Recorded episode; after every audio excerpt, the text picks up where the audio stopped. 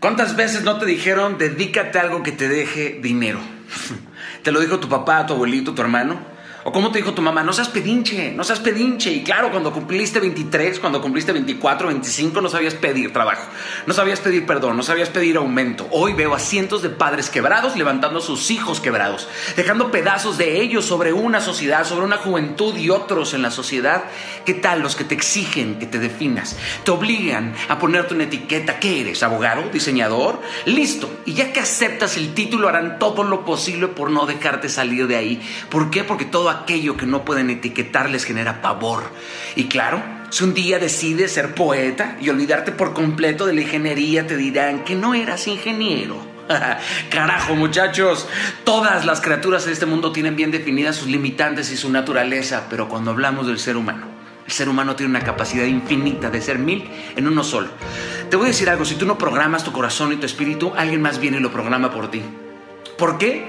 Porque está en tus manos estupidizarte con esas ideas o con los hábitos erróneos del mundo o con las bajas pasiones que este mundo te ofrece o con los cortos placeres de la vida o tú decides elevarte a los niveles de una vida superior.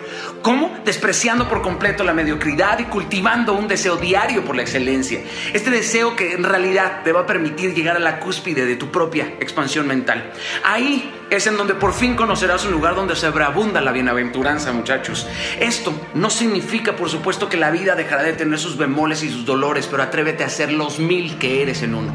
¿Por qué? Porque justo ahí en la mitad de la batalla, justo en la sombra, justo ahí vas a tener miedo, pero justo ahí tu sonrisa acabará con ese miedo y con esa oscuridad.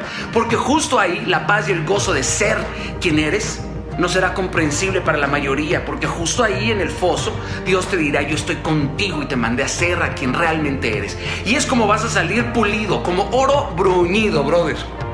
Cuida, cuida con qué alimentas tu mente, tu cuerpo, pero sobre todo cuida con qué alimentas tu espíritu, porque no todo lo que consumes te nutre.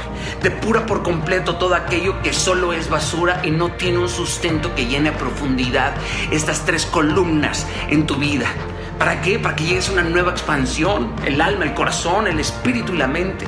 Hoy tienes que decidir tres cosas que vas a depurar esta semana, amén. Te tienes que comprometer a un grado de convicción y por favor después si lo haces me cuentas qué genera de felicidad en ti, por supuesto. Date cuenta, un pequeño cambio tiene la capacidad de llevarte a una transformación absoluta. No busques definirte, al contrario, busca expanderte